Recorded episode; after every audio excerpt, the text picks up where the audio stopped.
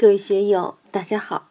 今天我们继续学习《禅说庄子人间世》第四讲“言行与美恶的法度”。大家可以通过查看本段声音简介了解学习内容。让我们一起来听听冯学成老师的解读。在上一讲中，我们看到孔夫子对叶公子高进行了一番开导和鼓励。给他讲明了为人处事的根本原则，引出了“知其无可奈何而安之若命”这一道家生命哲学的关键点。接下来，孔夫子又继续对他在如何处理好人际、国际的各种关系上进行了一番教诲。秋，请复以所闻，就是另外呢。我孔丘再多给你说几句，把我了解的事情再给你多啰嗦几句。下面就分了三条来说：凡交，近则必相迷以信，远则必忠之以言，言必或传之。夫传两喜两怒之言，天下之难者也。人与人的交往也好。国与国的交往也好，凡是处在近处的，就要以信用去达到顺通活乐；处在远处的呢，就必须传达你的忠诚友善之情。但是无论或远或近，都必须通过使者来传达，要凭他们来传达语言，传达这种信息。信息传达了之后，就会有两种后果。夫传两喜两怒之言，天下之难者也。要传达让双方都欢喜，或者让双方都不高兴的事情，使者是很难办到的。就从今天的国际国内关系来说，我们和日本人的关系，我们和台湾岛的关系，能不能做到皆大欢喜？不可能啊，的确很难办到。我们和美国和俄罗斯的关系是不是又能皆大欢喜呢？也办不到啊！这方面有冲突，那方面就有利益。我把你窝子里的想着，他又把我包包头的东西想着，互相都把对方的利益看着，就很难达到两喜。两怒呢，也不愿意呀。哪个愿意弄得大家都赤膊上阵，互相打得花开呢？这也是不太可能的，所以这个就是天下之难者也。作为一个传话的人，一个穿梭于双方之间的使者，的确不好料理这样的事情。夫两喜必多溢美之言，两怒必多溢恶之言。要想达到两喜，让双方都高兴，那么你的舌头就要甜，语言。也不能老老实实，必然要花言巧语，双方都要讨好。所谓溢美之言，就是赞美的过于过分的话嘛。两怒必多溢恶之言，这又怎么讲呢？想当年中日友好的时候，也就是上世纪七十年代末八十年代初的时候，什么一衣带水、友好邻邦、见真东渡，什么词语。都好的不得了，各大媒体基本都看不到九一八、七七卢沟事变的这些话了，整个全是溢美之词。中国又怎么好？日本又怎么好的？到现在呢，又看不到好的了。九一八就来了，卢沟桥就来了，钓鱼岛也来了。总之，又全是溢恶之言了。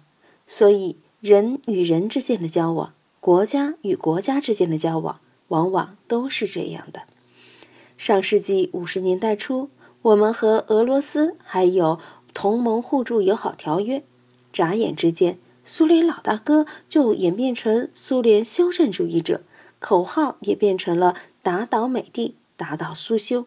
到现在呢，俄罗斯与我们又成了合作互助的伙伴关系。所以啊，这些都是说不清楚的。从这些地方也可以看到佛教中所说的无常，国与国之间关系的无常，人与人之间关系的无常，一切都是无常。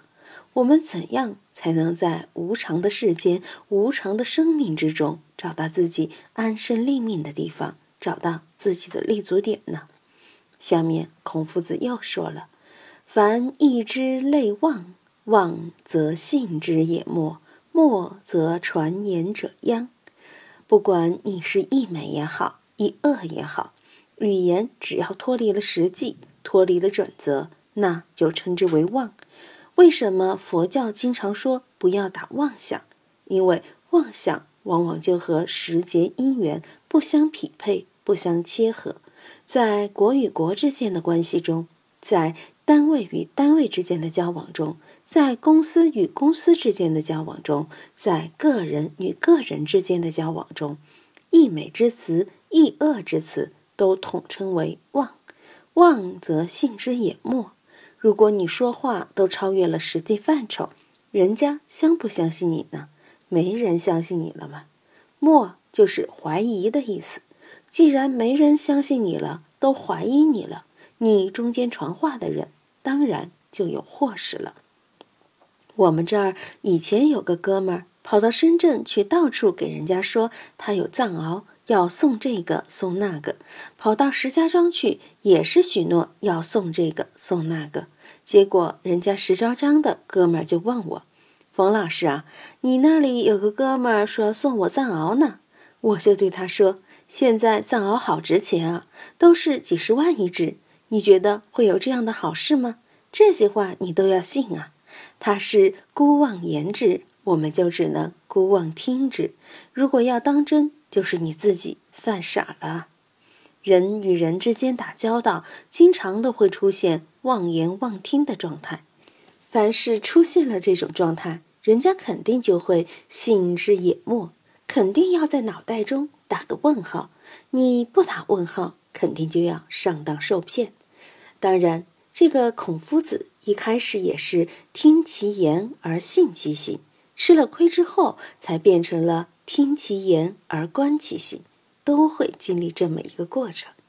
我们学了这些经典，就知道庄子在揭露人心阴暗面的时候，比孔夫子更加入木三分。孔子在《论语》里也表现有这样的东西，同样也是叶公子高。我们在学习《论语》的时候就知道，只有简简单单十几个字。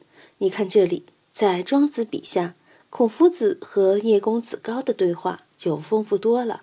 同样是论述人与社会的关系，力度也加深的多了。莫则传言者殃，使者传话给对方。